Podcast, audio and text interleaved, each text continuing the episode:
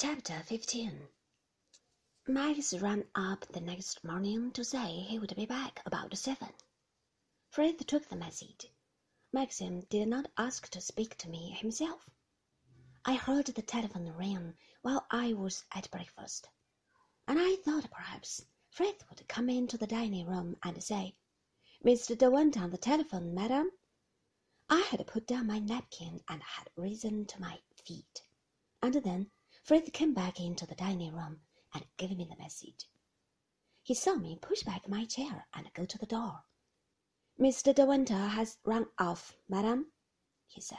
There was no message, and just that he would be back about seven. I sat down in my chair again and picked up my napkin.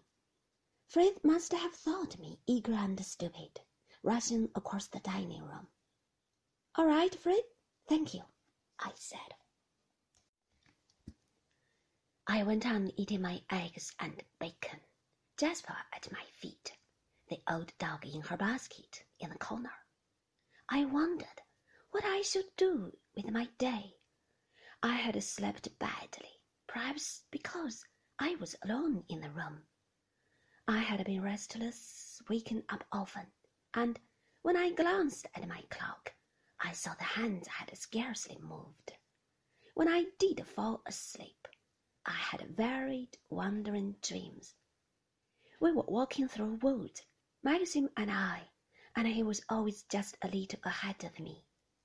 I could not keep up with him, nor could I see his face, just his figure striding away in front of me all the time.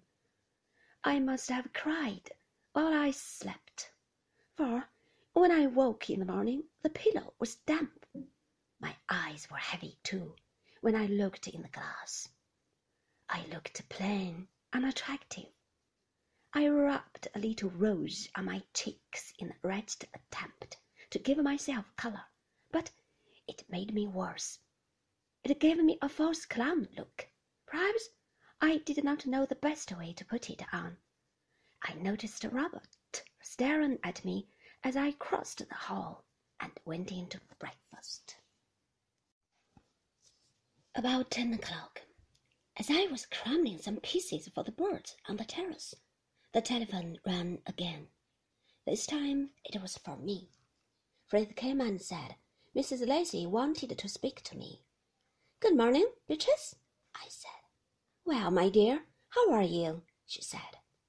Her telephone voice, typical of herself, brisk, or rather masculine, standing no nonsense, and then, not waiting for my answer, thought of a motoring over this afternoon and looking up Gran. I'm lunching with people about twenty miles from you. Shall I come and pick you up and we'll go together? It's time you met the old lady, you know. I'd like to very much, Beatrice, I said. Splendid. Very well, then. I'll come along for you about half past three. Giles saw Maxim at the dinner. Poor food, he said, but excellent wine. All right, my dear. See you later the click of the receiver, and she was gone. I wandered back into the garden. I was glad she had run up and suggested the plan of going over to see the grandmother. It made something to look forward to, and broke the monotony of the day. The hours had seemed so long until seven o'clock. I did not feel in my holiday mood today, and I had no wish to go off with Jasper to the Happy Valley and come to the cove and throw stones in the water. The sense of freedom had departed, and the childish desire to run across the lawns in sand shoes. I went and sat down with a book and the Times and my knitting in the rose garden, domestic as a matron, yawning in the warm sun, while the bees hummed amongst the flowers. I tried to concentrate on the bold newspaper columns, and later to lose myself in the racy plot of the novel in my hand. I did not want to think of yesterday afternoon and Mrs. Danvers.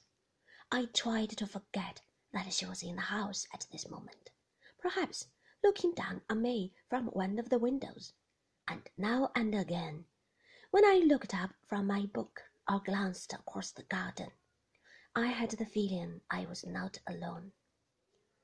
There were so many windows in Manderley, so many rooms that were never used by Maxim and myself that were empty now, dust sheeted, silent rooms that had been occupied in the old days when his father and his grandfather had been alive, when there had been much entertaining, many servants.